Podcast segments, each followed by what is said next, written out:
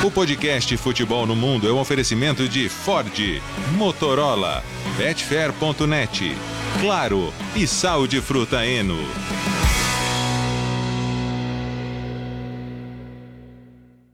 Alô Brasil! Olá para você que é fã de esportes. Podcast Futebol no Mundo 211 está no ar. Em clima de campeão, tivemos Manchester United campeão no final de semana. Uh, na Alemanha parece que o campeonato ficou no caminho para um time aí. Tem um técnico balançando na Inglaterra. Na Espanha, grandes emoções, a diferença caiu um pouquinho do Barcelona, do Real Madrid para o Barcelona. Leonardo Bertozzi, e aí, Léo? Salve, salve, Alex, salve, companheiros, Biratã Gustavo, fã de esportes. É, tivemos o primeiro grande campeão da temporada, né? O Manchester United na Copa da Liga. Você está aí, para quem nos vê no YouTube, com a camisa do campeão. Vamos falar muito sobre isso. Tirando as Supercopas, etc., estou falando de, de, título aí de, da, da, das competições que eles chamam de Majors lá, né? E, e, mandar um abraço grande aqui, não sei se ele vai ver, mas às vezes o Gustavo pode até mandar um abraço pra gente. Pro Reinildo, né? Que infelizmente, depois da entrevista que ele deu pro Gustavo, sem que o Gustavo tenha culpa, evidentemente, sofreu uma lesão terrível, né? No ligamento cruzado anterior do joelho, já foi operado, tá fora da temporada e a gente torce para que ele volte mais forte, né? Um cara de uma simpatia, foi tão, tão legal com a gente, o noveleiro Reinildo foi a nota negativa do, do Clássico de Madrid, né? Então que fique tudo bem com ele, boa recuperação para ele, que ele volte e possa ainda ter grandes satisfações aí dentro do time. Deu azar pro Renildo, Gustavo. Tudo bem, um grande abraço para vocês. Uma pena o Renildo, né? Uma lesão grave realmente, fora da temporada, seis meses aí pelo menos fora, LCA. Mas enfim, vai se recuperar, vai voltar ainda mais forte para a próxima temporada com a camisa do Atlético de Madrid. Um clássico quente, muito assunto, rendeu demais o pós-jogo também. Tem bastante coisa para falar no programa de hoje. Tem temos clássicos também pela Europa, né, no mundo mais alternativo. E o Fulião do Bira, e aí? É, aliás, já estou explicando, né? Tô tendo que, como já deve ter visto, tô tendo que gravar o podcast aqui da, da ESPN minha internet não tá uma maravilha, tá? O Wi-Fi aqui, eu tô num cantinho, numa salinha, então muitos bloqueios, o Wi-Fi não tá uma maravilha. Então, o Bertossi estava falando, eu já estava ouvindo ele falando com uma voz meio engraçada, eu acho que foi problema da conexão. Então, assim, então eu já tô pedindo perdão aqui, caso eu suma. Mas, assim, eu fui né, no desfile das escolas de samba, desfile das campeãs em São Paulo, e dei um fã de esporte chegou lá, estava sentado ao meu lado, ele nem falou nada. Na hora de ir embora, falou parabéns lá pelo, pelo trabalho na SPN, futebol no mundo, tudo. Então, se ele estiver ouvindo aqui, um abraço ali pro Fulião ali que ficou atrás de mim é, quando estava com a namorada, estava com minha mulher, com meu filho, vendo o desfile das campeãs ali, que ele prestigiou o nosso trabalho. Então, um abraço para ele.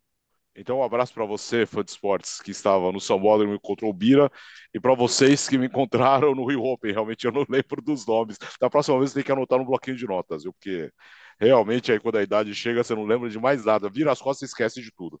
Começamos em Wembley, Léo, com a vitória do Manchester United, campeão da Copa da Liga. Como jogou bola? Como jogou bola o Manchester United e o destaque para o Casemiro.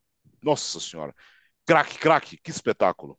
É, e não foi só o gol, né, Alex? É claro que o gol é importante, é o gol do 1 a 0 o gol que abre caminho para a vitória. E a real é que a final teve história até o 2 a 0 né? Depois não, não pareceu em momento algum que o Newcastle tivesse condição de reagir. Foi uma vitória daquelas categóricas, que não deixa dúvida sobre qual é o melhor time hoje, sobre qual foi o melhor time em campo eh, na grande final. Eu lembro que semana passada a gente estava discutindo com o Biratã no FNFC sobre Casemiro e Busquets, né, e, e essas duas lendas da última década do futebol e que talvez o Casemiro pendesse mais para você escolher para o seu time, justamente pela capacidade de decidir jogos desse nível, fazer gols, e não só gols comuns, gols em finais, né? Gols que, que mudam a história de grandes jogos, e ele tem isso ao longo da carreira, né? Teve no Real Madrid, tenha feito na Copa do Mundo, fez um gol importante para a seleção brasileira também, e agora abre o caminho aí para uma vitória. Mas, como eu disse, muito mais do que isso, né? É, é, a leitura de jogo, é a liderança, é a distribuição, é, é a confiança que ele passa para os companheiros. Quer dizer, você sabe que vai ter o Casemiro perto ali para um passe de apoio, você sabe que às vezes você vai perder a bola e o Casemiro vai estar na cobertura, vai recuperar.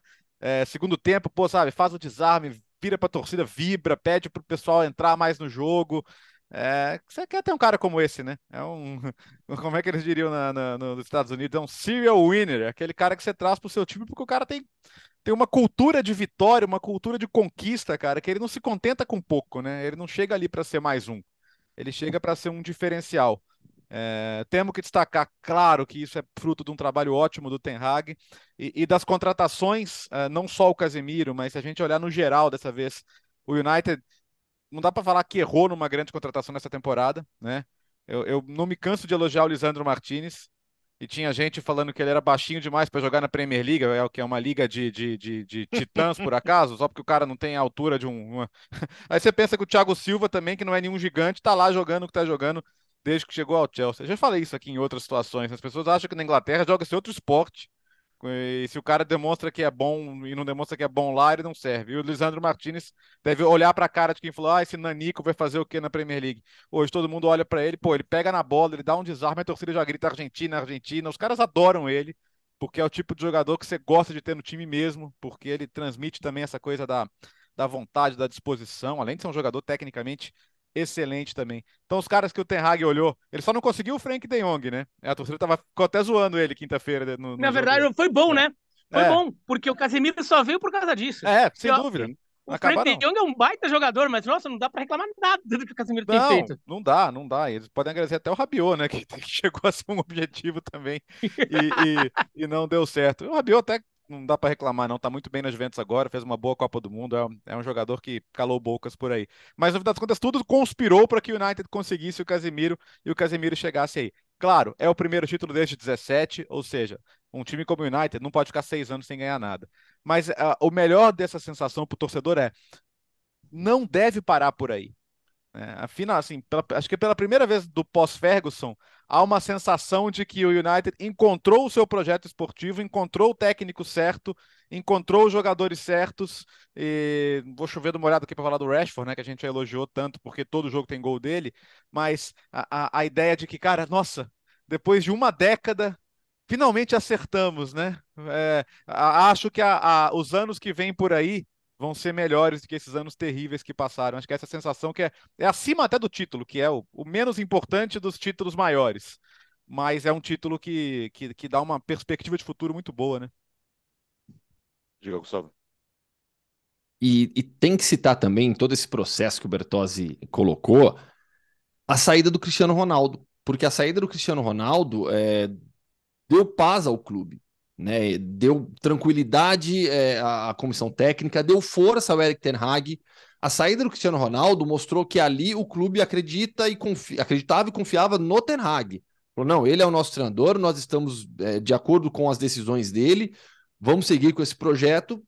Se o Cristiano Ronaldo não se adequa à realidade que ele tem hoje no elenco, paciência vai ter que sair. Aí aconteceu tudo aquilo antes da Copa do Mundo, aquela entrevista do Cristiano Ronaldo, enfim, página virada um dos grandes na história do Manchester United, mas com um final de passagem, segunda passagem bastante tumultuado e que em nada ajudou o clube.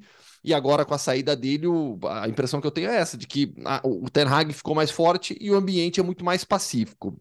Rashford, é incrível o que ele vem fazendo, a sequência de jogos com gols, é, Anthony titular, tendo boa atuação pelo lado direito, mais uma dessas contratações que o Bertozzi citou. O Anthony talvez com um pouco mais de altos e baixos desde que chegou, mas titular em uma final. É, a chegada do Casemiro é, elevou o Fred, Fred subiu de nível demais, chegando no ataque, pisando na grande área. O Fred vem fazendo uma ótima temporada e o Casemiro, sem dúvida alguma, é a grande liderança dessa equipe. Muito além do aspecto tático, do aspecto técnico, é o líder, é, é, é, é a, é a representação do técnico dentro de campo, do cara vitorioso que orienta, que briga, que luta. E o pessoal vai ficar com medo de comemorar gol com o Casemiro daqui a pouco, né? Se bem que na final foi tranquilo até, né? Ele não bateu em ninguém, né? Porque ele, ele comemora gols. Mas deu bronca no Bruno Fernandes depois da final. Deu.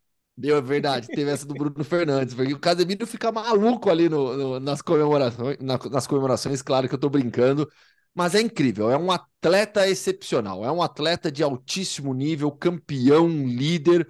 E, e o impacto que ele causou no United é gigantesco. Lembrando que o próprio Ten Hag foi bastante cauteloso na chegada do Casemiro. A gente mesmo aqui falou: nossa, tá estranho esse início do Casemiro no United, né? Porque não jogava, jogava muito pouco. E foi cautela. A impressão que eu tenho hoje é foi cautela realmente da comissão técnica para colocar o jogador aos poucos é, no, no, no, ritmo do campeonato, no, no, esquema tático da equipe, e deu muito certo, né? Já deu muito certo com essa conquista. E o United corre por fora na Premier League e para a próxima temporada a gente vai no, no podcast Futebol no Mundo pré-próxima Premier League, a gente vai falar do United como um dos favoritos ao título. Aliás, Bira, que semana, hein? Podemos que já falamos disso aí na quinta-feira, mas que semana do Manchester. Pois é, pois é, né? Elimina o Barcelona e depois conquista um título, sai da fila, né? Depois né, de, de alguns anos. Uma fila que, para um time do tamanho do Manchester United, é uma fila rara. Quer dizer, até os anos 80 sofreu bastante também, né? Mas desde então tinha se tornado bem raro o United ficar uma sequência de anos sem título. Agora, eu acho que essa cautela do, do Ten Hag em colocar o Casemiro é porque talvez nem ele e, e o Manchester United tivessem total noção do que ele poderia entregar. Porque o Casemiro, na temporada anterior pelo Real Madrid, não tinha sido a melhor dele. Não foi uma temporada ruim, mas também acho que não foi uma temporada tão brilhante assim. E no Real Madrid, o Casemiro não tinha tanto um papel, é, não tinha um papel tão importante, não que ele não tivesse alguma relevância, mas não era tão importante assim na saída de bola e na articulação, nos lançamentos, por quê? Porque ele tinha o Modric e o Kroos do lado dele. Uhum. Então, muito, muitas vezes o trabalho do Casemiro era fazer lá o para-brisa na frente da área e depois dar aquele primeiro passe, um primeiro passe qualificado, mas só um primeiro passe. A, a, o passe mais importante da jogada, muitas vezes não era é, função dele, era do Kroos e do, e do Modric. Talvez o Manchester United não tivesse noção, ou talvez o Ten Hag não tivesse noção do quanto o Casemiro pudesse ajudar nisso, e talvez por isso a prioridade fosse com o De Jong, que sabidamente é um bom passador. Mas o Casemiro sempre foi um grande passador. Né? O, o Casemiro era desde a época de São Paulo. O Casemiro era um jogador que volante que dava lançamentos longos precisos, tudo. E ele chega no Manchester United tendo que fazer mais isso, e daí ele entrega. Então ele é um jogador que sem a bola, ele é fundamental porque ele deu uma estabilidade para a defesa do Manchester United, um time que, é, que queria jogar adiantado e não estava conseguindo porque sempre que perdia a bola estava tudo exposto lá atrás e daí tomava de 4 a 0 do Brentford, perdi em casa do Brighton, assim, com tranquilidade. Não, passou a ser um time que passou a ser estável atrás. E o Casemiro é o principal responsável, acho que por quebrar linhas ali, o que ele dá de lançamento, é. passe que, que ele conecta é, direto às vezes com o ataque, ou conecta com o Bruno Fernandes já numa posição de, de avançar para criar uma jogada de perigo. Então o Casemiro é fundamental é, nesse time. E olha, o que eu acho mais impressionante é como ele abraçou a causa, né? Ele abraçou a camisa do, do Manchester United. Ele parece que realmente se sentiu. É, ele falou isso na época que teve a proposta, mas a gente fica ali, pô, será que também tem muito discursinho ali no futebol, né? Tem muita gente que faz discursinho que é bonitinho, joga um monte de clichê. No caso dele, no final das contas, parece ter sido real. Quando o Manchester United vai lá e faz uma proposta por ele, parece que ele realmente se sentiu especial por um clube do tamanho do Manchester United fazer uma proposta para ele a essa altura da carreira dele. Ele falou: não, isso é um negócio grande e eu quero, eu quero topar esse desafio. Tô bem no Real Madrid, ele não tinha por que sair, ele ia continuar lá, mas vou nessa. Né? E o Real Madrid até foi compreensivo ele, e ele, ele sai é, para ter um desafio que, olha, convenhamos, tem que ter coragem para pegar um desafio dele. O cara já, já vai na metade final, na segunda metade da carreira dele, já conquistou tudo que podia conquistar. Dali, daquele momento, vai encarar a, a, a, liga mais a liga nacional mais forte do mundo com uma intensidade, né? Então que ela exige muito uma intensidade que talvez pela idade dele ele já tivesse mais dificuldade de se encaixar.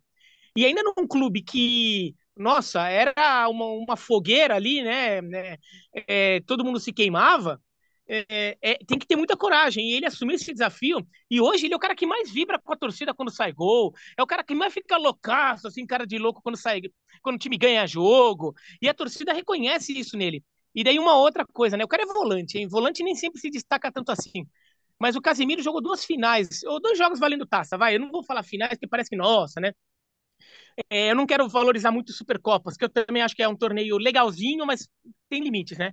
Uhum. Mas ele jogou dois jogos valendo taça esse ano. A Supercopa da Europa pelo Real Madrid, que foi o penúltimo jogo dele pelo Real Madrid antes de sair, né? Contra o Eintracht Frankfurt. E agora essa. Ele foi eleito o melhor jogador em campo nas duas partidas. É, deu uma assistência na primeira e fez um gol na segunda. É, o, o cara, é, esse é o tipo de cara que faz diferença num jogo desse. Porque o Newcastle, no momento que saiu o gol do Manchester United, foi o momento que o Newcastle estava melhor em campo, num jogo equilibrado, mas naquele momento o Newcastle estava melhor e parecia que podia abrir o marcador. Só que daí é um jogador do tamanho que vai lá e mostra a diferença ainda de um, de, de, de um, de um projeto do outro, do momento de um, de um clube para o outro, né? Um jogador que já está pronto para ganhar título. Eu acho que o Newcastle está caminhando para isso. É um time que até fez um jogo digno, é, justificou sua posição, seu lugar numa final, mas ainda acho que tem um, leva um pouquinho mais de tempo esse projeto. O, o Manchester United, quando tem Casemiro, quando tem Varane, assim, mostra que tá, estava mais pronto para um título desse. O Casemiro foi um exemplo. E o mais incrível, né, Léo, é que hoje você olha para o Casimiro, não é na com a camisa do Manchester já não é mais uma coisa estranha, muito pelo contrário. É, parece que em nenhum momento ele usou a camisa do Real. Parece ah, que no... não tem história mais no Real, é louco. Aqueles primeiros jogos, o Casemiro de vermelho era esquisito. Esse era né? estranho, mas depois. Mas não, é, é, hoje. E assim, claro, ele não vai jogar para sempre, né? Mas é, ele, ele pode ser um exemplo muito positivo para quem está ao lado dele, né? Acho que isso é, é destacável. E concordo com o Biratã sobre o Newcastle, assim, tá no caminho certo. Embora a, acho que a final tenha demorado tempo demais para é, em termos de calendário. Eles, eles voltaram muito bem da pausa, né? Os primeiros jogos do ano do Newcastle foram muito bons, especialmente no, no aspecto defensivo, né? Era um time muito difícil de sofrer gol. E, enfim, o fevereiro não foi um mês tão impressionante assim. Então, acho que se a final fosse antes, não digo que ia ganhar, não, acho que não ia, mas talvez pudesse competir melhor. E o Bruno Guimarães, que acho que é um jogador que pode ter uma carreira tão bonita e tão vitoriosa quanto a do Casemiro, que é um volante excelente, falou: a gente não quer, não, não se contenta em perder, a gente sabe que é uma torcida que. Essa é uma torcida que não vê títulos, né? A do Manchester United ficou esses últimos anos sem ver, mas um torcedor do Manchester United de 30, 40 anos já comemorou muita coisa. Um do Newcastle, não. É, então, é claro que ele viu ali uma grande oportunidade e sonhou com isso, mas acho que ele tem que ter a questão do realismo também.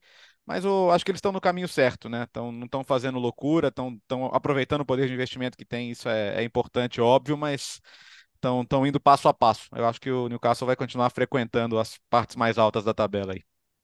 E o que mostra esse, esse passo a passo, com calma, sem desespero, é, até por conta do, do, do, Eu sei que na Inglaterra eles não ligam muito, né? Mas até por conta do fair play financeiro. É, olha a escalação, olha o time do Newcastle que começou jogando a final. O Karius começou jogando no gol, todo mundo lembra da história, teve que jogar porque os dois goleiros estavam, estavam fora. Mas Trippier, Char, Botman e Burn. Longstaff, Bruno Guimarães, Joelinton, Almiron, Callum Wilson e o Sam Maximan. Pega esse time Pega esse time e compara com o, o, o, com Tottenham, com Chelsea. Aqui tem um coletivo forte. Aqui tem um bom trabalho do treinador. Aqui tem uma equipe. Enquanto em outros você tem estrelas, nomes internacionais, projetos diferentes, mas não tem a força coletiva que o Newcastle tem. Se na próxima temporada a gente vai falar de um United favorito a título de Premier League, a gente vai falar do Newcastle também como um dos favoritos a uma das quatro vagas da Champions League. Obrigado pela deixa, porque olha a situação do Chelsea. Perdeu para o Tottenham ontem por 2 a 0 Situação muito estranha para essa temporada, esse final de temporada, né, Bira? É esquisito, né? Porque eu, eu apostava na, na ideia do, da contratação do Graham Potter. É, o time vai mexeu muito, contratou muita gente no meio de uma temporada, isso é, é esquisito. Então é muita coisa para mexer. Ainda assim, era para estar entregando mais futebol, né? Era para estar entregando mais futebol. É até esquisito. Ah, eu acho que ainda tem, tem coisa para sair ali de porque não, acho, não. Eu fico com uma sensação de que, de que tem coisa que, ali que ainda não, não, não, não tá encaixando. É, de repente, tenho dúvidas se, se, as contratações foram exatamente como talvez é, o Graham Potter tivesse imaginado, ou em relação a a, a, montagem do time porque não é possível, o time não encaixa. E está cada vez pior. O, o, a, o futebol que o Chelsea jogava quando o Tuchel foi demitido é, era melhor que esse aí. Né? O, uhum. o Chelsea estava brigando numa posição melhor na tabela, estava sendo mais competitivo do que o Chelsea tem sido agora. Então, e olha que o Chelsea até fez um bom jogo na Champions, né? Perdeu, mas fez um bom jogo contra, contra o Borussia Dortmund. Então, é, talvez ele até sobreviva lá e de repente consiga se agarrar a uma campanha de Champions League para dar uma salvada. Porque e, e, talvez seja o que resta, porque de fato tá, tá muito ruim. O time é fácil de dominar contra qualquer adversário. É, a defesa fica muito pressionada, acaba não conseguindo sustentar. E, e o Tottenham venceu é, dois gols no segundo tempo, mas pô, em determinado momento parecia que assim, é questão de tempo do Tottenham acabar construindo a vitória. O Chelsea não consegue ser competitivo.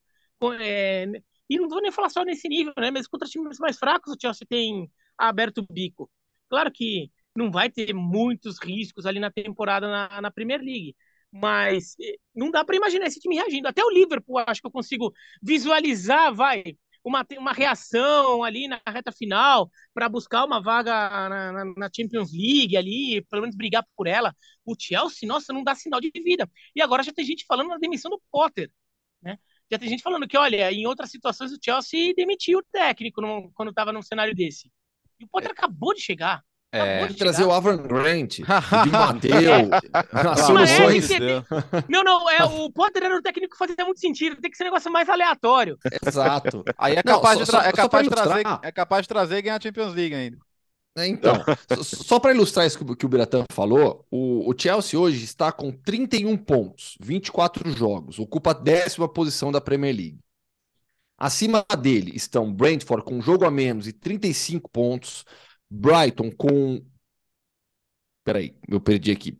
Não, peraí, Chelsea. É, tá certo. Brighton com dois jogos a menos e 35. Liverpool com um jogo a menos e 36. E aí o Fulham, sexto colocado, com 39 pontos, um jogo a mais. E o Newcastle, que é o quinto, com um jogo a menos e 41 pontos. Então, assim, a situação do, do Chelsea mirando para cima, por todos os investimentos que esse clube tem feito, é, e, e, falando de Premier League, é uma situação vai, desesperadora. É, é, é, bem, é bem improvável vermos o Chelsea lá. E aí a sequência de jogos agora tem o Leeds em casa, o Leicester fora, Everton fora, Aston Villa em casa e depois pega o Liverpool em casa, um jogo atrasado. Então, assim, o, o cenário para o Chelsea é bastante complicado.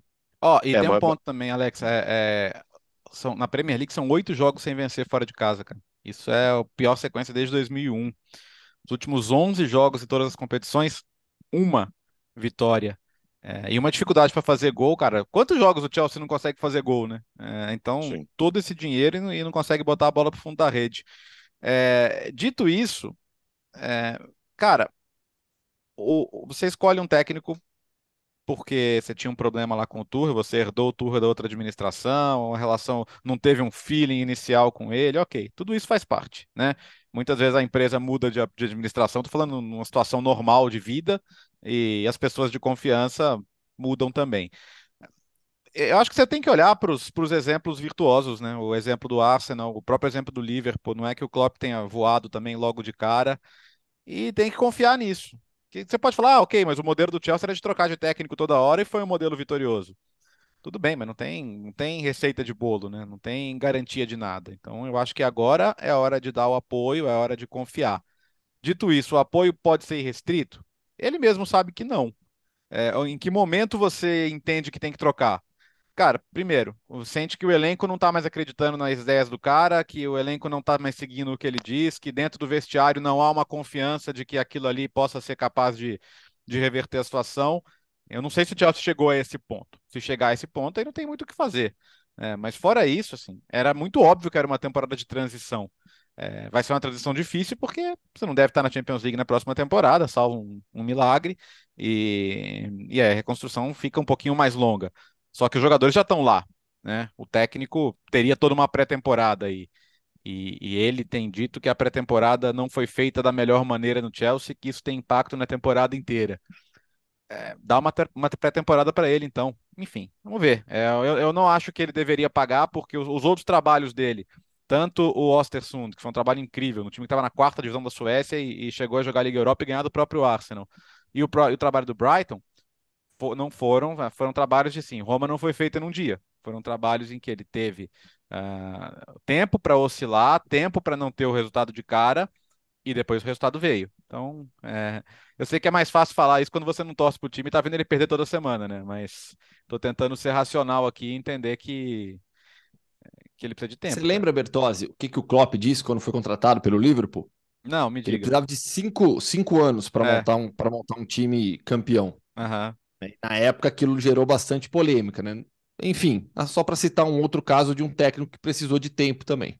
É, mas é duro, né? Quando numa administração, mesmo que seja uma temporada né, de transição, você pegar a tabela e olhar para cima e tá 26 pontos atrás do Arsenal. O ponto é que o Biratan colocou. o futebol poderia e deveria ser melhor. Mesmo com tudo isso que a gente está dizendo, com toda a nossa compreensão, o futebol deveria ser melhor. O Chelsea deveria estar jogando mais com os jogadores que tem, é, pelos adversários, por todo o cenário da Premier League. Hora de ir para a Espanha, Gustavo. Começamos com o derby uh, no Santiago Bernabéu, empate em 1 a 1 Quase que o Atlético levou os três pontos e olha que tinha um jogador a menos, hein? Noite uruguaia no Bernabéu, né? Dois gols uruguaios no empate em 1 a 1 Josema Jiménez e o Álvaro Rodrigues, o jovem atacante uruguaio, na próxima temporada vai ser figurinha constante do Real Madrid, pode ter certeza, e até o final dessa temporada vai ser bastante utilizado ainda, mas na próxima o Álvaro Rodrigues estará no elenco principal do Real Madrid, fez já um, um sul-americano sub-20 excelente com a sua seleção. Foi um jogo quente, Alex, um jogo no qual é, tinha já uma carga de pressão das outro, dos outros derbys, né, que foram dois derbys bastante tumultuados, principalmente fora de campo. É, o Jesus Hilmansano, árbitro do jogo, ele entrou já disposto a evitar qualquer problema. Tanto é que no primeiro tempo, cinco faltas e três cartões amarelos, quase que um amarelo por falta na média. Então, e as duas equipes sentiram isso. Eu percebi pelo menos que, que elas sentiram isso. O Atlético de Madrid, com uma variação tática, até na transmissão, eu e o Bertozzi estávamos na transmissão, a gente falou sobre isso, né? É, variando ali para uma linha de cinco, hora linha de quatro, dependendo do, do, do, posicionamento do Carrasco pelo lado esquerdo, mas a partir do momento que perde o Reinildo com a lesão que a gente citou, o time tem que mexer de novo, com o Saul fazendo essa função de lado de campo, o Hermoso caindo para a lateral esquerda também. Foi um Atlético que, que, que, se adaptou ao que pôde com uma escalação diferente do Diego Simeone, contra um Real Madrid que também foi com uma escalação diferente, né? Um meio-campo com Tony Tchouameni Camavinga no banco de reservas, Tony Kroos começando como o primeiro homem de meio-campo, é um um Real Madrid que também tinha problemas, desfalques importantes. O Rodrigo hoje faz muita falta para o Real Madrid, principalmente pensando em mudança de dinâmica de jogo no segundo tempo. E dentro desse cenário, o Atlético resistiu. Resistiu a lá Atlético, foi um jogo muito a lá Atlético do Diego Simeone. Consegue o gol na jogada de bola parada. É, e ali, já com um jogador a menos, vou entrar no lance da expulsão, né? E ali, quando faz 1 a 0 aquilo, aquilo ali, se você pudesse colocar num quadro e escrever embaixo, Atlético de Madrid de Cholo Simeone, é aquilo. É, é, é, é a luta, é a garra, é todos contra nós, é, vamos lá no Bernabéu, vamos ganhar dos caras, e consegue o gol com um jogador a menos, né? Mas acaba levando o gol de empate. Duas jogadas muito parecidas, é dois vacilos defensivos, porque os dois uruguaios sobem livres. São falhas na marcação, bem aproveitadas nas jogadas de bola parada, tanto do Atlético de Madrid como do Real Madrid. O resultado, no final das contas, ele é bom para o Atlético, porque permanece com a sua sequência invicta. São sete partidas agora sem perder em La Liga consegue um ponto jogando no Bernabeu. A comissão técnica, né? eu estava ali na, na, fazendo as entrevistas pós-jogo. É, o Diego Simeone conversou com a ESPN no, dos Estados Unidos, falou com o nosso companheiro Martin Ice, então estava ali do lado dele acompanhando a entrevista. Né? O Simeone saiu de campo com, com, assim, não triste pelo resultado, mas ciente que o time deveria ter vencido, porque em momento algum ele concorda com a expulsão entrando na expulsão e já passando a bola para os companheiros para dar opinião sobre isso também. Do lado do Atlético de Madrid, ninguém concordou com a expulsão. Aqui na Espanha, eu vou dizer para você que ficou meio a meio. Tem gente que acha que a expulsão foi correta, tem gente que acha que foi exagerada. Na transmissão, Leonardo Gaciba entendeu como correta a expulsão. Como foi o lance, para quem não viu? Depois pode até entrar no site da ESPN para dar uma olhada lá. É uma jogada sem bola, o Correia está sendo marcado pelo, pelo Rudiger.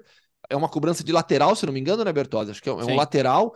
E, e aí o, o, o Correia, para se livrar do Rudiger, ele dá uma cotovelada que acerta o peito do Rudiger. O Rudiger se joga no chão, é, é, dá uma boa exagerada ali, mas há uma cotovelada. Por haver a cotovelada, para mim, de maneira clara, indiscutível, uma ação violenta do Correia, para mim ali era vermelho. Não pegou na boca do, do, do Rudiger, não quebrou o Rudiger no meio, mas há uma cotovelada, há uma ação violenta, independentemente do resultado no peito do Rudiger. Mas para mim era lance para vermelho. Cara, eu, eu, eu fico assim, depois o Atlético de Madrid postou uma, uma foto do tornozelo do Correia sangrando ali, tipo, cara, olha pro tornozelo de qualquer jogador de futebol depois de um jogo, ele vai estar tá todo ralado, sangrando, machucado. Pô, peraí. É, você tá tentando justificar o quê? Quem podia evitar a expulsão era ele Correia, não dar uma cotovelada no adversário. E assim, a cotovelada é muito clara, cara. Depois o Simeone tava lá fazendo gesto, ah, mas ele olha o tamanho de um e do outro. Aí eu achei que até que o Gaciba foi muito bem. Pois é, que se fosse o contrário, o Rudiger daria na cara dele. Ele, como ele é baixo, ele deu a cotovelada no peito do Rudiger. Pô, não tem, cara. É, aí, aí, assim, o Atlético tá entrando nos derbys num, num, clima que é só prejudica ele. Só prejudica ele, na real. Na real. Até dessa vez, assim, não teve nada é, fora do normal, da tensão de um derby. Felizmente, depois das coisas horríveis que a gente viu nos outros. Mas é... Não dá para não dá para tentar argumentar contra, cara. É muito difícil. É, ele poderia ter ele poderia ter evitado fazer aquele gesto. Ele poderia ter evitado a expulsão. É interessante que as relações hoje não são. É... Sabe quem são os dois times com a melhor relação hoje na liga? Real Madrid e Barcelona. em termos de diretorias, né? Eles têm a questão da Superliga, é, o, o, Miguel Rio Marim, né, que é o administrador do, do, Atlético de Madrid, deu uma entrevista falando que, pois é, todos os times estão estão pedindo investigação no caso do Barcelona, no caso Negreira, menos um, menos o próprio Barcelona e mais um. Ele não falou que é o Real Madrid, mas é o Real Madrid. então, é, é, nesse momento, as relações Real Madrid Atlético de Madrid institucionais também não são boas. E, enfim, mas o jogo não foi legal, não. Eu esperava mais do clássico. Só só destacar que as reclamações do Atlético de Madrid, para mim, sobre arbitragem, não tem nenhuma, nenhuma razão de ser. É, acho que o, o, principal recriminado aqui deveria ser o jogador que deixou o time com um a menos, o Correia, num, num gesto que ele deveria ter evitado. Eu, eu, dizer, eu, eu, não, eu não expulsaria, tá? Eu, eu, eu daria amarelo pro Correia, mas assim, é, ele também deu mole. Porque quando você dá uma cotovelada, e não foi aquela cotoveladinha que, assim, aquele só, né, empurrãozinho pra trás, senão ele bateu, ele foi, né? É, Ô, Breta, como é que você dá amarelo pra isso, pô? Não, é que assim, eu achei que ele. É, eu achei que não foi para machucar. É, eu achei assim, ele, ele faz, ele vai com, é contundente, é contundente, mas eu achei que não foi para machucar e, e não machucou também, né? Às vezes ele vai para machucar e não machuca, tá? Mas ele uhum. não foi, nem teve a intenção de machucar e nem resultou em machucar. É, mas ele dá mole, porque quando você tá no negócio, você tá, você dá uma dessa, você tá no, li, no limite da interpretação, né? Então assim, na, no, do meu ponto de vista, eu até vejo como uma situação para um amarelo. Mas aquele é, é, um, é, um, vai, é uma jogada para laranja. Vai, como, como muito árbitro fala, né? Uhum. É, tem árbitro que vai ver um vermelho ali. O Gaciba viu, o árbitro do jogo viu, vocês viram é, vermelho aí. E eu acho que é cabível um vermelho. Também, então, eu não, também não acho que é, o, que é o caso de você fazer um escândalo. Porque você deu mole. Você de, alguma, você, de alguma forma, agrediu um adversário. E, assim, num lance completamente bobo. Era um lance de lateral o lateral no campo, era no, no meio de campo, mas era mais para o campo de defesa do, do Atlético. Quer dizer, não era nenhuma jogada ali que. Tá eles estavam brigando por uma posição importante que pudesse ser um lateral que deixasse ele numa situação legal para dominar a bola e seguir uma jogada de perigo. Não, era meio de campo. Então você não precisa desse mole todo. Daí aquela coisa de você entrar um pouco mais pilhado. É, a postagem lá do, do da canela do, do Correia, para mim, só faz sentido se você falar assim, olha, é, isso aqui foi naquele lance, naquele lance que o juiz, que o juiz é, é, é para exigir uma, uma eventual é, punição, um eventual cartão a um jogador do Real Madrid que não foi punido. Uhum. Agora, para justificar a porque assim, não é que a cotovelada foi resultado de uma entrada do Rudiger que resultou naquilo. Que daí você pode falar, ah, ele estava revidando, então o justo seria dar cartão para os dois. Né? É, não, é assim, é, uma coisa foi a cotovelada, outra coisa nada, é, foi a canela do, do Correia, que a gente nem sabia que situação que foi, em que momento, ou se não foram vários momentos que acumularam para deixar a canela daquele jeito. Então, aí a postagem também, acho que daí é, é muito fugir um pouco do, do principal. Eu não expulsaria o Correia, mas eu acho que ele deu mole. Você faz um negócio desse, tanto é que não foi nem para VAR o lance, assim, tipo, é, não foi para VAR, quer dizer, o VAR sempre analisa a jogada, né? Uhum. Mas, assim, não foi nem não houve uma discussão muito longa do VAR ficar considerando o que aconteceu, o que não aconteceu, será que chama o árbitro, será que não chama? Não, foi, mas ah, tá bom, aconteceu, vermelho, tchau, né? É, por quê? Porque deu mole, você deixa numa interpretação e não tinha muito o que discutir, o árbitro viu direitinho o que aconteceu. Né? Então, eu até me expulsaria, mas acho que a expulsão é perfeitamente cabível, não tem muito o que reclamar. você também se coloca em situações é, que você per, é, permite ao, ao árbitro é, expulsar um jogador seu e aí você vai fazer o quê? Né? É, é, é, muito mais fácil, é muito melhor não fazer isso da próxima vez. Né? Ô Alex, Diga. só um ponto. É, o Carlo Ancelotti, depois do jogo, ele falou sobre é, desgaste mental do Real Madrid. Eu acho que isso é importante tocar, porque a sequência é pesada. É, temos um clássico na quinta-feira. Só isso. Não, assim, a equipe é. veio de uma virada épica em Anfield contra o Liverpool. Mas aquilo, imagina o desgaste dos jogadores no dia seguinte. Sabe? Festa, comemoração, celebração, euforia, mas o dia seguinte, você deve, deve acho que a sensação é de caminhão passando em cima de você. Né? Então, Aí você assim, tem um clássico na sequência. Exato, quinta-feira tem Real Madrid e Barcelona aqui no Bernabéu, primeiro jogo semifinal da Copa do Rei. E o Ancelotti falou sobre o desgaste mental da sua equipe. Eu acho que esse é um ponto importante para todo mundo ficar atento, além das questões físicas do Real Madrid. E, e o Barcelona, Gustavo? Perdeu para o Almeria. Perdeu. Enorme vitória do Almeria, enorme, histórica vitória do Almeria. É, tropeços vão acontecer. Para sorte do Barcelona, o Real Madrid não somou três pontos. Então, assim, uma rodada que poderia ter terminado com 10 de vantagem para o Barcelona, termina com 7. O saldo para o Barcelona ainda é positivo, porque o Barcelona criou gordura, acumulou gordura para alguns tropeços como esse. É, depois do jogo do Real Madrid, eu não lembro quem quem tá falando, falou a gente não podia ter tropeçado né? Porque no final das contas, quem tem que correr atrás, quem não pode tropeçar é o Real Madrid, não é o Barcelona. O Barcelona tem direito a alguns tropeços, como aconteceu nesse final de semana, essa derrota para o Almeria por 1 a 0 Qual foi o saldo bastante negativo para o Barça? A lesão do Lewandowski. Lesão muscular é. confirmada pelo clube, está fora do jogo quinta-feira. E o Barcelona não informa o prazo de recuperação, o que a imprensa que cobre o dia a dia do Barça já publicou aqui na Espanha, é de duas semanas fora. Então é um desfalque pesado, Robert Lewandowski no comando de ataque do Barça. Ô, ô Gustavo, estão falando que o Rafinha ficou fora por causa da, da bica que ele deu no, no, cooler lá em Manchester quando foi substituído, quando no, jogo, no primeiro jogo que ele foi substituído, teve isso mesmo, não? Ah, eu não tô sabendo, eu não tenho, não tenho essa informação. Só sei que o Barça precisa do Rafinha hoje em dia também. É, cara, e que assim, ficar sem Dembélé, Pedro e Lewandowski ao mesmo tempo, puxado. Mas o Xavi não gostou da atitude do time, né? E eu acho que foi um misto aí de frustração por Manchester, uma certa autossuficiência pelo resultado do Real Madrid. Foi aquele jogo, sabe, de que, ah, qualquer hora aqui a gente resolve, né? E o gol foi nosso. Lembra do El Bilal, que foi contratado no último dia da, da, da nossa janela de, de, de, agosto? Tá lá fazendo seus golzinhos, viu? Tá sendo útil lá pro Almeria. Mas, assim, o, o, Normalmente o técnico não gosta de falar essas coisas em público, né? Mas a maneira que o Xavi me pareceu bem irritado com a postura do Barcelona em campo foi um chamado. Até porque depois pro clássico você não precisa motivar ninguém, né? Mas é, é o sinal de que no campeonato de pontos corridos, cara, não, não, não tem distância segura, não tem jogo ganho, você tem que levar a sério. E acho que ele não, ele não identificou no time uma postura de time que, que precisava dar uma resposta rápida, né? Olha, eu, eu vou dar uma passadinha de pano agora no Barcelona nessa.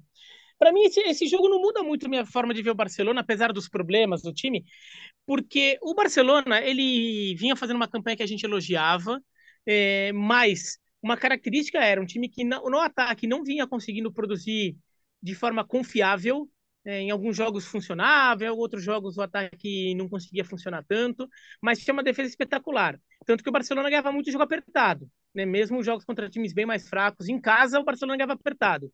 É. Quando você está jogando muito jogo assim, mais hora menos hora vai ter um jogo em que você a, a, sua defesa ficou um pouquinho menos eficiente, o seu ataque ficou um pouquinho menos eficiente, você acaba, em vez de ganhar por 1 a 0 você perde por 1 a 0 É normal. É, assim, você está jogando um futebol que é competitivo, mas está perto de um limite.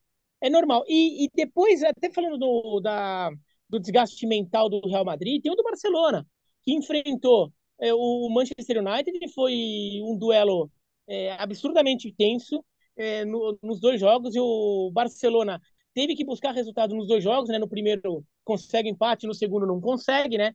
É, sai na frente, toma virada e depois tem que ficar tentando buscar e não consegue. Então, talvez o próprio Barcelona tenha visto esse jogo contra o Almeria, aquele jogo, ah, Real Madrid empatou, a gente tá é, assim, mesmo que subconscientemente, o jogador entra um pouco mais, é, numa frequência um pouco mais baixa nesse jogo, e daí acaba perdendo.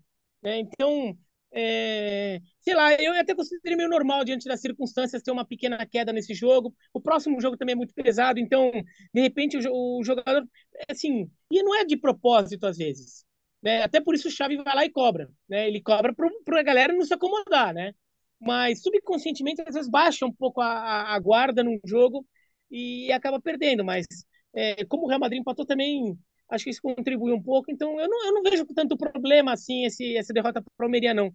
Para mim, não muda muito a forma como eu estou vendo o Barcelona. Pior para mim mesmo é a lesão do Lewandowski, porque isso daí é uma coisa que eu acho que pode ter muito mais efeito é, para o futuro do que. Ah, e perdeu a confiança porque perdeu para o Almeria. Vamos ver, né? Eu tô falando isso aqui, daí chega lá e toma a piada do Real Madrid, aí muda tudo. Mas para mim, não muda muito a forma como eu vi o Barcelona essa derrota para o Almeria. Faz parte, faz um pouco parte assim desse momento, da situação e da campanha que o Barcelona vinha fazendo. Vamos para a França e a Alemanha, onde nós tivemos confronto direto. Começamos na França, confronto entre Olympique de Marseille e, e PSG. Agora a diferença aumentou para oito pontos, podia ter caído para dois. Mas aí mostra a diferença dos dois, né, né Bira? 3 a 0 PSG, dois gols do Mbappé e um do Messi. É, e, mas mostra, acho que também foi uma coisa que o, o, jogo acabou favorecendo muito o Paris Saint-Germain.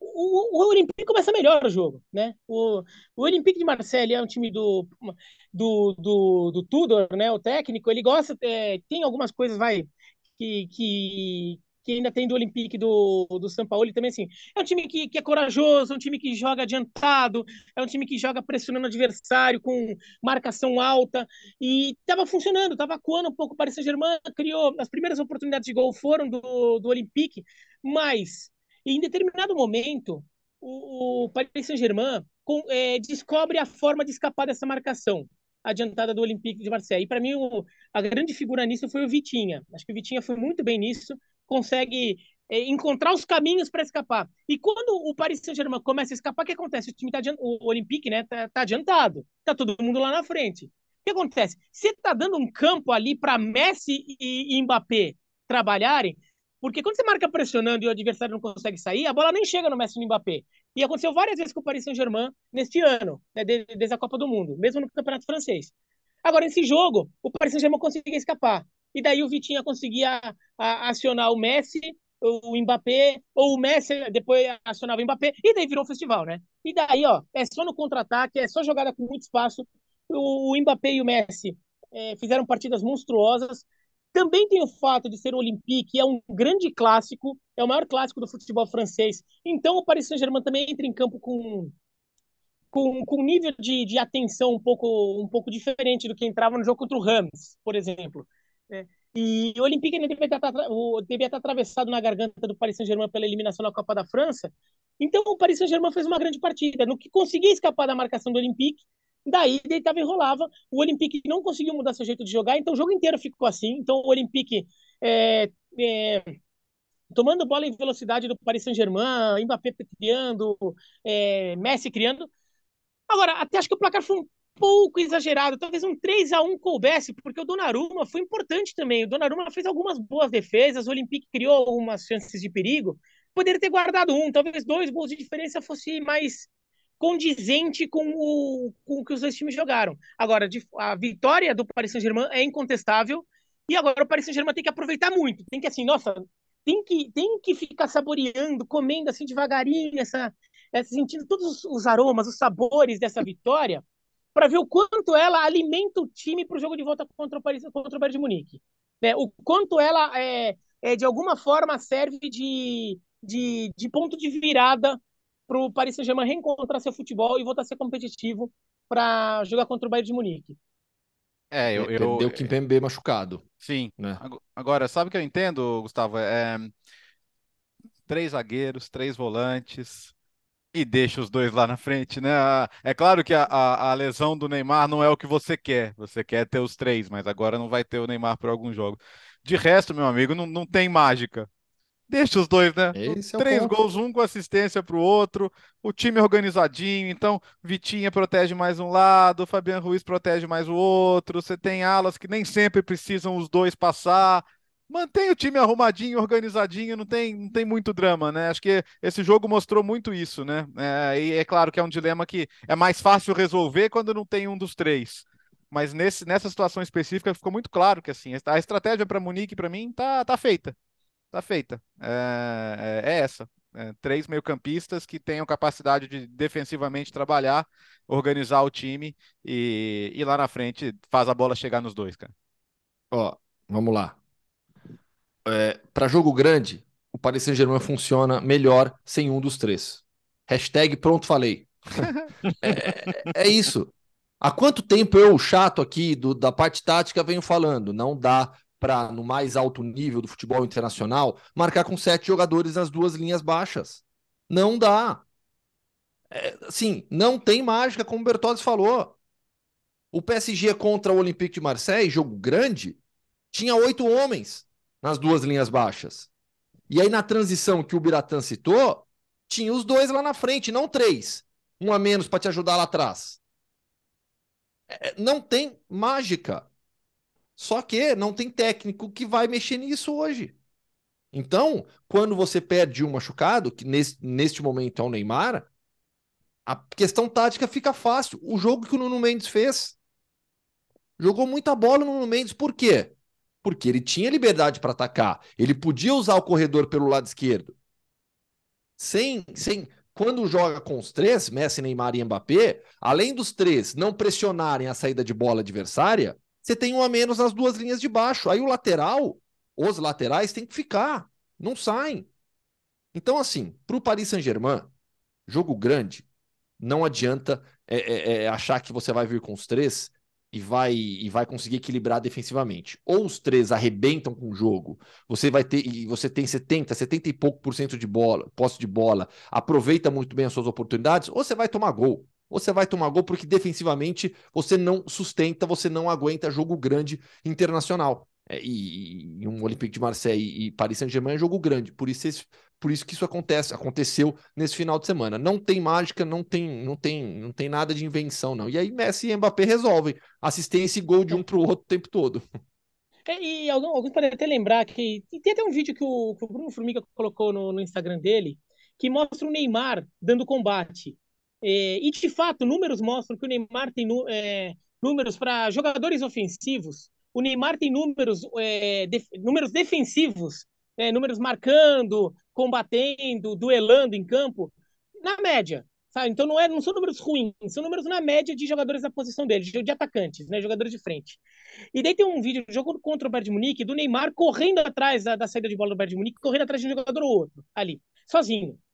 É, é, muita gente pode pensar, ah, então o Neymar tá marcando, o Neymar tá marcando. E daí a culpa é mais do Messi e do Mbappé. É, a culpa, na verdade, não é do Neymar. É, a culpa, acho que é de um sistema. Porque o Neymar, quando ele fica marcando sozinho ali, ele também tá sendo bobinho, ele tá fazendo de bobinho, ele tá sendo feito de bobinho. Não, é, é porque o jogo vira bobinho, fica um jogador tocando pro outro e ele correndo atrás. Parece ter aquele, aquela brincadeira de bobinho, os jogadores lá da defesa do Bayern de Munique tocando a bola e o Neymar correndo atrás, sozinho. Por quê? Porque marcação nessas horas não é um jogador, ah, o jogador tá marcando, não é, todos têm que ir junto, tem que, por quê? Você tem que não só marcar o cara que tá com a bola, você tem que combater ele, você também tem que combater as opções de passe dele. Então, o sistema tem que funcionar. Então, por mais que o Neymar sozinho até possa é, combater, se não for uma coisa sistêmica, que toda a defesa do, do todo o Paris Saint-Germain se organiza defensivamente para que aquilo funcione daquela forma, vai acontecer aquilo. O Neymar vai ficar correndo atrás do defensor adversário como se fosse um jogo de bobinho. Né? Então, é... pode, ah, o Neymar tá marcando, Putz, mas o Neymar tá marcando em que situação, em que circunstância? Entendeu? Se for para fazer, por exemplo, libera Messi e Mbappé, como foi nesse jogo agora contra o Paris Saint-Germain, e Neymar marca, mas talvez para ser uma marcação eficiente, não é o Neymar lá na frente marcando, e, e sendo feito de bobinho pela, pelos zagueiros adversários. Talvez fosse o Neymar mais atrás, uma, na, numa, linha de, numa linha de meio de campo mais atrás. Agora, o Neymar mais atrás, para ajudar nessa linha de meio de campo, ele vai ter o tipo de marcação eficiente, e quando o Paris Saint-Germain rouba a bola, ele vai estar numa posição que é eficiente para aproveitar o melhor do Neymar ofensivamente. Então não é tão simples, né? Que você pode falar, ah, é só a vontade de marcar, não é só a vontade simples de marcar. É. é todo simples é. é. Só é difícil é. tomar decisão. Sim. É difícil, não, é difícil tomar decisão, mas tem que ver se o jogador tem a característica que vai, é, que vai se encaixar lógico, exatamente naquilo, lógico. entendeu? É, Sim, porque não. muita gente pensa tem, que é Biratã, só, ah, não, não vai lá e marca. Não é Biratã, assim, não, não é. tem. Você não vai ter Messi, Mbappé ou Neymar baixando numa segunda linha com seu time pressionado. Exato. Exatamente, vai, não é vai. Questão. Situação de jogo, sim. Situação de jogo, sim. Como padrão, não. E aí, no jogo gigante, você vai ficar numa situação de inferioridade na questão defensiva, né? É, exatamente. Por isso que eu tô, eu tô falando isso, porque eu até acho que o Neymar até tem, tem até merece um pouquinho de, de crédito ali por estar tá tentando. Uhum. Mas acho que ele está tentando de uma forma que é muito mais vontade do que algo organizado. E daí não é nem culpa dele, para mim, é culpa do Paris Saint-Germain, que não está não tá sabendo organizar o time para já que ele está com vontade de marcar, e é, é, é ótimo que esteja, mas para aproveitar isso então. E não tá, né? Porque não, fica uma marcação desorganizada e no final das contas você desgasta o Neymar sendo feito de bobinho pela defesa do, do adversário. Agora a Alemanha. Gustavo Hoffmann, é, não temos mais um campeonato para o União Berlim? Para o União Berlim, né? Mas o União Berlim, para o União Berlim, acho que, assim, é linda a história, mas em momento algum realmente alguém achava que o União Berlim seria campeão. A gente até falava aqui, vai ser maior do que o Leicester, que ganhou a Premier League. Mas ganhar a Bundesliga para o Union Berlim era algo meio irreal. Champions League é algo real e espetacular. Espetacular para o Union Berlim, tá? Tomou um 3 a 0 do Bayern nesse final de semana em, em 15 minutos. É, o, o, vamos lá, sobre o jogo em si. É, o, o Bayern ele desfez a linha, o Julian Nagelsmann não, não entrou em campo com uma linha de três zagueiros, né? Mas na prática tinha, porque ele teve o Stanisic como lateral direito, mas quando o time atacava, eram Stanisic, Pavar e Delite segurando, com Kimmich à frente, Coman aberto na direita, o Alfonso Davis foi titular aberto na esquerda, e aí os quatro de meio, emulando mais ou menos a forma de atacar dos últimos jogos sem a bola se defendia de maneira diferente. Mas é, quando atacava, aí tinha Musiala, Goretzka, Thomas Miller e o Choupo-Moting na referência de ataque. O jogo, no, no, primeiro tempo, foi assim, nos primeiros 30 minutos, com o 0 a 0 foi aquilo que a gente já imaginava o Bayern com maior posse de bola, pressionando, e o Union Berlin do Urs Fischer, que é um time extremamente eficiente, jogando na transição e buscando uma jogada de bola parada, no qual é muito forte. Na bola parada não teve oportunidade, na transição teve. Tanto é que, até isso é até um detalhe estatístico, no final das contas, o Union Berlin terminou com 0,45 de, de expected goal. Eu achei baixo pelas oportunidades que o time teve, até porque foram duas boas oportunidades que o União Berlim teve. Aí quando eu fui olhar o Expected Goal, até me surpreendi, me surpreendi. Falei, nossa, achei baixo para as duas boas chances que o time teve. Mas o Bayern, com maior posse de bola, pressionando o adversário, tendo intensidade, jogando em casa, é, com a torcida a seu favor, nevou pra caramba no, no, durante o jogo também, aproveitou bem as chances e a partir do primeiro gol construiu a vantagem nos últimos 15 minutos do primeiro tempo. O primeiro gol é um cruzamento do lado direito que o Choupo-Moting aproveita e depois o Bayern manteve o seu volume de jogo, criando, pressionando. Na segunda etapa, naturalmente baixou um pouco a intensidade. Ao baixar a intensidade, permitiu que o Union Berlin saísse um pouco mais, mas ali o jogo já estava definido. O Union Berlin teve chance quando estava 1 a 0 para o Bayern, teve uma chance com foi, foi, foi um cruzamento com o Laiduni. Laiduni, uma bola cruzada do lado direito também para trás que o Laiduni chuta por cima do gol. E na segunda etapa, teve um, aí já com 3 a 0 contra, teve uma com o Geraldo Becker.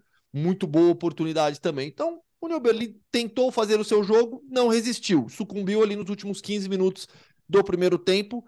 É, segue na toada, segue no seu ritmo, vai fazer a sua Bundesliga desse jeito até o final para buscar uma vaga na Champions League para o Bayern que a questão é diferente. O Bayern sim que tem desafios bem maiores e uma necessidade de manter essa regularidade, regularidade em alto nível, porque oscila muito na Bundesliga, por isso que está numa situação hoje de igualdade de pontos com o Borussia Dortmund que venceu na rodada. É porque o Chopo Moting que o Gustavo Hoffmann tanto corneta, hum, só não tinha marcado contra o União Berlim, né? Agora já marcou em todos os times da primeira divisão da, da Alemanha, né? É, e quase que ele, no começo do jogo, teve uma chance com o Miller também, que foi ele que criou. É, agora, Sadio Mané de volta, em Bertozzi? É, então, isso que eu ia falar. Super positiva a volta do Sadio Mané também. E de resto, cara, além de tudo, né, União Berlim, cara, que não tem um mega elenco, tá tendo que conciliar uma Liga Europa. Jogou quinta-feira uma decisão com o Ajax, né? Não, não é um time com essa capacidade toda de, de, de, conciliar duas competições. A Liga Europa você joga na quinta ainda, então é menos tempo de recuperação de um jogo para outro. Eu acho muito normal o resultado. Muito normal, muito normal. Não, não, não consigo ver nenhum grande problema nisso. Era o Bayern que estava devendo mesmo. E, cara, o Musiala fez 20 anos, né? Que, que, que, que futuro tem esse garoto, gols da Bundesliga. Né? 11 gols é o artilheiro do time. É, impressionante. Isso, esse, esse garoto realmente é impressionante e é o, é o futuro do time. Eu não quero aqui ficar, viu, Bira? Só não quero ficar antecipando nada, mas no final de semana o Borussia Dortmund vai pegar o RB Leipzig e o Bayern de Munique vai pegar o Stuttgart. Ou seja, a chance de estarmos aqui na semana que vem para dizer que o campeonato alemão acabou é muito grande, né, né Pedro? É, né, você mencionou Stuttgart, só que eu ia fazer um comentário, eu não vi o jogo, mas só vi o resultado, né? Então vale chamar a atenção que é um time que até tem, ter muito torcedor aqui no Brasil, muita gente que conhece. O Schalke tá dando sinal de vida, né? Acho que é o, terceiro ou quarto jogo, acho que é o quarto jogo sem derrota do Schalke. Acho que eram três empates, inclusive um empate com o União Berlim, agora ganhando o Stuttgart. O, Schalke, o Schalke tá dando sinal de vida. Período. É, então, o, o Schalke que vinha tomando umas, piaba, umas piabas homéricas ao longo da campanha, é, parou de tomar gol, é, ou que tem tomado muito pouco, né? É, e tem pontuado com frequência. Olha, o Schalke para mim estava desenganado no campeonato, talvez comece a dar briga. E dar briga lá com o Stuttgart, por exemplo, né? O Stuttgart é um time que está ameaçado de, de cair para a segunda divisão. Um time também muito tradicional, time que nossa geração viu ele ser campeão alemão mais de uma vez. Eu me lembro de ver o Stuttgart campeão duas ou três vezes já. Né? Então, é, o time com Elber e Bobic no ataque, lembra? Então, é, tá, tá brigando ali com o Schalke. Então, vai ter uma briga, vai ter mais briga para não cair na Alemanha do que talvez a gente imaginasse. Pelo menos, talvez uma das vagas parecia já ocupadas, talvez esteja em aberto ainda. Vamos para a Itália agora com a vitória, ótima, grande vitória do Milan diante da Atalanta por, 2 a 0, a derrota da Inter. Os dois times de Milão estão ali, juntos nessa briga pelo vice-campeonato, Léo. Juntos e longe do Napoli, né? Que agora tem oh. 18 pontos de vantagem, já está em modo contagem regressiva, venceu mais uma vez, né? Venceu fácil aí o Empoli, onde perdeu na temporada passada e praticamente ficou sem chance de título. Dessa vez sem grandes sustos, o 2 a 0. E a, a, gente fala muito, né? O Biratã lembra muito da Fatal Verona, né? Onde o Milan sempre enterrava suas chances. O, a Inter tem a Fatal Bolonha, né? Ano passado uh, perdeu um jogo de virada bizarro para o Bolonha na reta final e tá ali o Scudetto começou a escapar das mãos e ir para o Milan. E dessa vez, de novo, perde, joga mal. Cara, a Inter, a Inter não tem time para perder sete jogos num campeonato de Série A de 20, com 24 rodadas, né? É muita coisa. É praticamente você perder um jogo de cada três.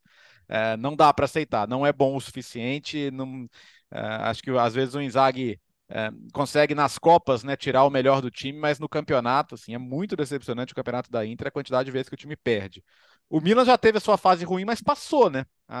O, o Piori está conseguindo recuperar o time, principalmente no aspecto defensivo, né? O time que levou gol, levava gol de tudo quanto era jeito em janeiro, agora com, com a nova formação está mais arrumadinho. E o Manhã voltou, né? Isso que é o alívio gigante para todo mundo, a volta do goleiro Manhã. Teve o Ibra entrando, o que é uma boa notícia, né? A gente sabe que hoje o Giroud não, não consegue jogar todos os jogos bem, até porque também não é mais nenhum garoto. Mas, assim, o, o Milan estancou a sangria, né? E, e no momento bom, né? Porque não acho que vai ganhar a Champions League, mas tá, tá em vantagem contra o Tottenham, né? Na, na Série A tem que brigar por vaga na Champions League, sim, é fundamental, tanto para Milan quanto para Inter, que são times que dependem hoje de modelos sustentáveis para ter bons elencos é, que estejam na Champions League. É, vamos ver, mas assim, o pior já passou. Né? O, o, Milan navegou águas muito turbulentas, mas conseguiu passar por elas. Agora eu acho que a Inter quem está entrando num período ali complicado, depois de ganhar merecidamente do Porto na Champions. Mas aí o que eu falei, né? nas Copas parece que o Inzaghi consegue tirar o melhor do time no campeonato. Não dá, cara. Sete, sete derrotas em 24 jogos não dá. É muita coisa para a Inter. Diga, Mira. É, aliás, falando em Fatal Bolonha, É, é, claro que não dá para dizer que esse, esse jogo acabou com a chance de título da Inter, porque na verdade já tinha acabado faz tempo. Mas no ano passado, na temporada passada, sim. E lembrando que a única vez que teve um esparedio no Campeonato Italiano, que teve um jogo extra para decidir o título, porque os dois times é, terminaram empatados na liderança, foi Bolonha e Inter, né, em 64. E o Bolonha foi campeão. Foi o último título italiano do Bolonha. O Bolonha tem sete títulos italianos.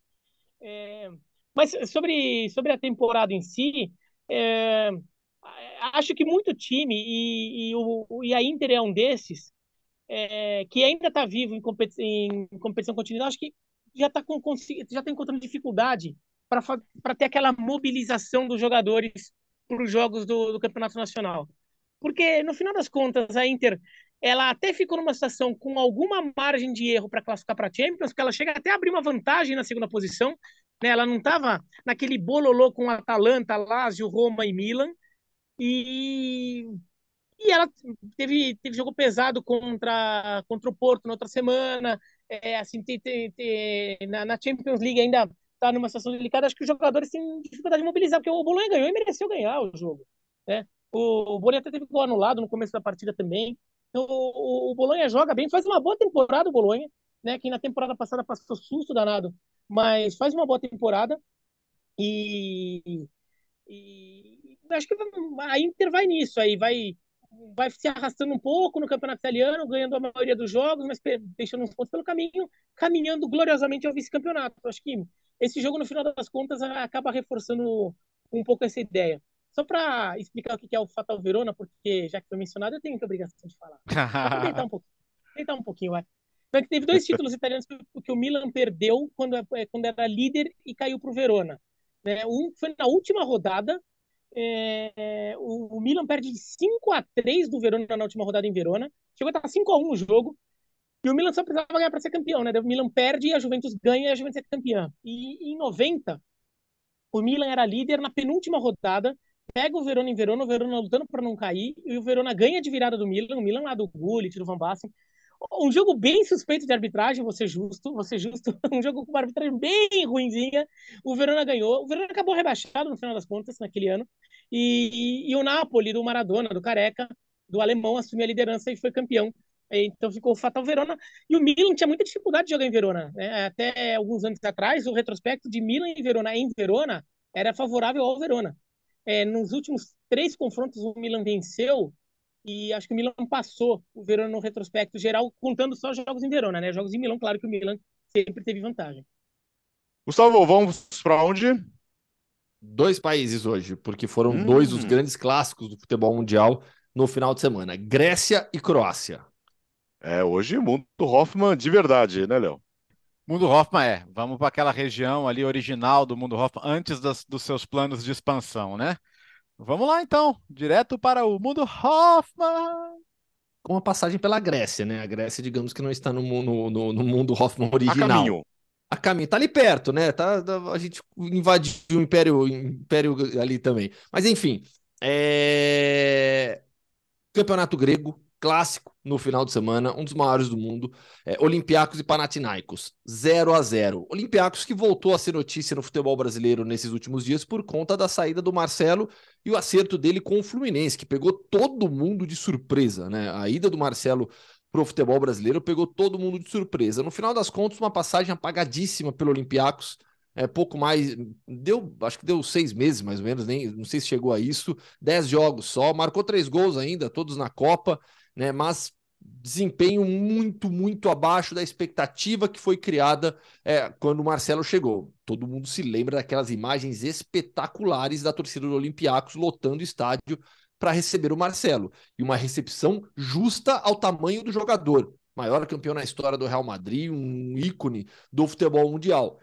Na Grécia não deu certo, não funcionou. Tô curioso para ver o desempenho do Marcelo no futebol brasileiro, porque Sim, um nível técnico menor do futebol brasileiro, mas uma exigência altíssima e fisicamente o Marcelo vai precisar melhorar bastante para conseguir jogar e ajudar efetivamente o Fluminense. 0 a 0 Olympiacos e Panathinaikos. Resultado que favoreceu o AEK Atenas. Por quê? Agora a gente tem o Panathinaikos com 55 pontos, primeiro colocado, depois de 24 rodadas. O, o Olympiacos é o terceiro com 50. O AEK venceu o Asteras Trípolis por 2 a 0 e foi, foi a 53 pontos com um jogo a menos. Então a EK está nessa briga pelo título e o Panathinaikos manteve a distância para o Olympiacos em 5 pontos. Na Grécia, são 26 rodadas e aí depois você tem fase final. Então a gente está se aproximando da fase final do campeonato, onde os seis primeiros colocados é, avançam para lutar pelo título ainda. Clássico grego para o clássico croata agora, porque o Dinamo Zagreb enfiou 4 a 0 no Hajduk Split. E aí é legal trazer o contexto, né? A gente saiu da Grécia, na Grécia, o Olympiacos vem dominando o futebol por lá. Dos últimos 12 campeonatos, ganhou 10. Né? O EK ganhou um, o Palco ganhou um, o, o Panathinaikos não ganha desde 2010. Na Croácia, o domínio do Dinamo Zagreb é ainda maior do que o do Olympiacos. O Olympiacos tá, tá, na, tá na disputa, mas não é o favorito. Agora na Croácia, é, com essa vitória por 4 a 0, o Dinamo abriu 11 pontos de vantagem sobre, sobre o Hajduk Split. Na Croácia são 10 times da primeira divisão, 4 turnos, então são 36 rodadas. Tem são 12 rodadas pela frente ainda. Não, tem 14 rodadas pela frente ainda. Pro Dinamo, pro Hajduk Split, uma menos. O Dinamo tem 11 pontos de vantagem agora com um jogo a menos que o Hajduk Split. Nas últimas 17 temporadas, o Dinamo Zagreb venceu 16. Se a maior sequência de títulos atual pertence ao Ludogorets, com 11, a curiosidade do Ludogorets é que, na, na Europa, né, que o Ludogorets subiu da segunda para a primeira divisão búlgara e aí ganhou tudo, né? Desde que subiu, jamais deixou de ser o primeiro colocado. Na, na, na Croácia, o Dinamo Zagreb ganhou 16 dos últimos 17 campeonatos nacionais, se isolando como o maior clube do país. É, até o período iugoslavo, o Dinamo Zagreb sempre foi maior do que o Hajduk Split, mas havia um equilíbrio muito maior entre Dinamo Zagreb e Hajduk Split, a rivalidade das duas cidades também, Zagreb é a capital, Split, belíssima cidade no litoral. Nesses últimos 17 anos, do período pós-Iugoslávia principalmente, o Dinamo Zagreb se consolidou demais como o principal clube do país, dominando o futebol local. E além disso, né, obtendo grandes resultados dentro de campo, e também melhorando a sua vida financeira. A base do Dinamo Zagreb hoje é uma das principais da Europa. É um dos clubes, quando a gente pega aquele, o, CS Football Observatory, todo ano publica aquela, aquele, aquele índice de maior número de jogadores formados na base de um clube atuando profissionalmente. O Dinamo Zagreb sempre está entre os primeiros colocados, porque revela muito jogador. Não necessariamente Luka Modric, Mateu Kovacic, Vedran Chorluka Citei três aqui que começaram na base do, do, do Dinamo Zagreb, que passaram pela, do, pela base do Dinamo Zagreb. Mas revela uma massa de jogadores que atua no, no, no próprio futebol croata. Né? Então o Dinamo Zagreb encontrou uma fórmula de trabalho dentro da Croácia que hoje deixa o clube quase que imbatível no cenário nacional. E para fechar, uh, rapidinho. Aliás, o, Alex, ah, diga. fala. Não, diga. Não, você falar, aproveitar o, aproveitar um pouco o mundo Hoffman para passar uma coisa que também é um pouco alternativo, que começou esse fim de semana a Major League Soccer, né? Sim. E a Major League Soccer começou com um regulamento novo, de novo eles mudaram o regulamento, e é bizarro. Então, na verdade, falar do regulamento da Major League Soccer.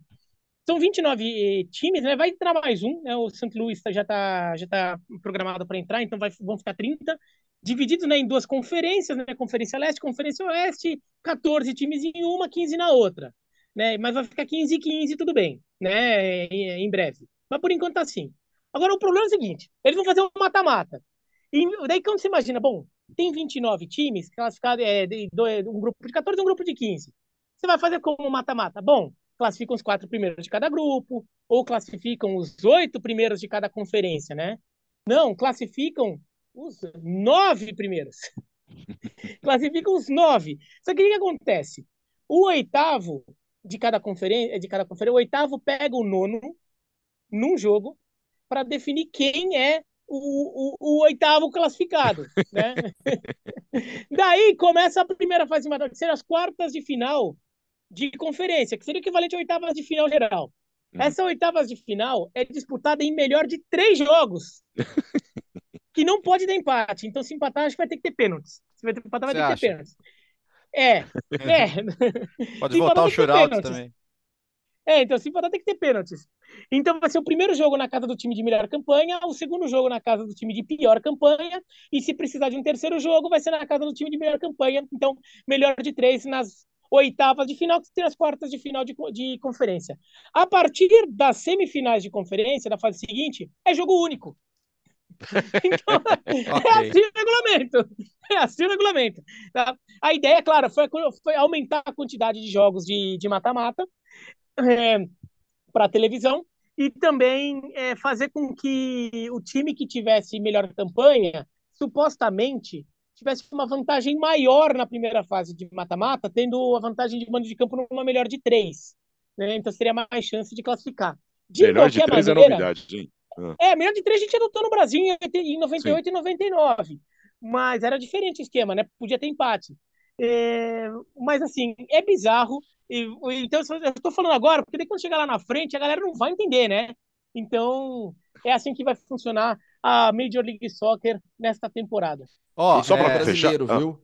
Eber, Oi? o Eber, que falou, que falou, acho que passou por aqui, já, já, já, já trouxe o Eber aqui, ex-New York City, ele na Major League Soccer, é, fez a sua estreia pelo Seattle Sounders e meteu o terceiro gol na goleada de 4 a 0 contra o Colorado Rapids, jogo que aconteceu no domingo. E aí a rodada continua, não acabou ainda, né? Faltam ainda Portland Timbers e Sporting Kansas City e na quarta tem quarta, não, terça, terça, terça pelo horário de Brasília, quarta é o horário daqui. Tem o clássico de Los Angeles, né? LA Galaxy e LAFC. Ó, é, foi a primeira vez na história que dois jogos no mesmo dia da MLS tiveram mais de 65 mil espectadores, né? Pelo menos a liga começa com sucesso de público. Charlotte né, foram 69.345 em Atlanta 67.538. Então pode ser um caminho aí, né, para a gente ver estádios maiores na, na Major League Soccer e, e, times apostando nisso, né, especialmente onde há uma demanda muito grande por público, porque a liga vai, vai conseguindo aumentar a sua base, né? O Biratã falou serão 30 times no ano que vem, e para isso você tem que ter pra, você tem que ter público que justifique ter, ter 30 franquias, né? E essas novas, a, o Charlotte é mais recente, né? Do ano passado, ano passado ou retrasado, acho que ano passado, e, e tá levando quase 70 mil pessoas no jogo, então muito bacana isso. É, Aliás, eu postei a camisa do né? Nashville, postei a camisa do, da, do Nashville, que coisa linda. Johnny Cash. Exatamente. Venceu o, o New York City por 2 a 0 Linda, o, vídeo, linda. o vídeo de lançamento dessa camisa, Alex, é maravilhoso. Eu coloquei no, no Instagram também. Que Nashville é a capital do, do, do, do country, né? E o, e o Johnny Cash, ele, ele não é de Nashville, mas ele, toda a sua vida é, musical é, é, em Nashville. Ele falece em Nashville, depois da June Carter, né? Para todo mundo, acho que quem gosta de cinema deve viu também o filme, né? Johnny June né? Mas a história do, do, Johnny Cash totalmente ligada a Nashville, um ícone do, do country rock dos Estados Unidos e, e, a camisa é belíssima. Aliás, Lindo. essas camisas eh, são as community kits, né, que toda temporada tem. E, e aí os, os, clubes, os times da MLS, eles lançam de acordo com, com, alguma ideia que você tem de relação com a sua comunidade. O Seattle fez uma camisa espetacular em homenagem ao Bruce Lee. Bruce Lee que também tem boa parte da sua vida em Seattle é, falece em Seattle. É, é, então, assim, é, as camisas são espetaculares. As, as, duas que eu mais gostei foram essas: a do Seattle Sounders, em homenagem ao Bruce Lee, e a do Nashville, em homenagem ao Johnny Cash, Man in Black. Uh, um destaque rápido, já que isso aconteceu na sexta-feira, mas a nossa última edição foi na quinta, o sorteio da Liga Europa e da Conference. Destaque rápido aqui, Léo. Uh, hum. Na Liga Europa teremos Bayer Leverkusen e Ferencváros, Roma e Real Sociedade, Sporting Arsenal, União Berlim, União San Giloase. É o clássico. Né, da cidade de União. É, é, pelo amor de Deus, gente, é ironia, por favor. Não leve a sério isso. É o Graça de Borussia, tal. clássico do Atlético. É, Juventus e Freiburg, Manchester United, Betis, Sevilha e Fenerbahçe, Shakhtar e Feyenoord.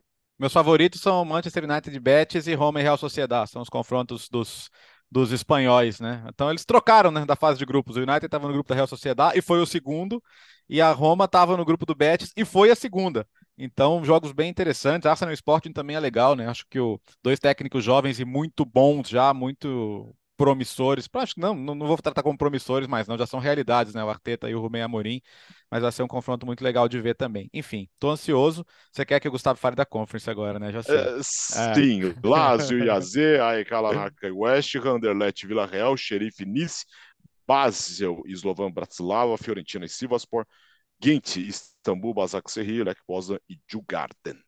É, tem alguns jogos aqui de um desnível técnico muito grande. Esse AEK Larnac West Ham, a diferença aqui é gigante. O AEK Larnac eliminou o Dnipro 1 na fase anterior. Então aqui eu acho que é onde há o maior a maior diferença técnica entre os adversários. O West Ham é muito, mas muito superior ao EK Larnaca, deve passar sem grande dificuldade. Sem grande dificuldade. Tô curioso para ver o desempenho do Slovan Bratislava contra o Basel, que é o favorito nesse confronto. O Nice não vai ter vida fácil contra o Sheriff. A gente falou tanto do Sheriff né, nos dois jogos contra o Partizan. O Nice não vai ter vida fácil. Vila Real também é o favorito contra o Anderlecht, que sofreu para eliminar o Ludogorets. Para mim aqui o Vila Real é bastante favorito. Gent, Istambul, Başakşehir, um jogo de, jogo de bastante equilíbrio técnico também.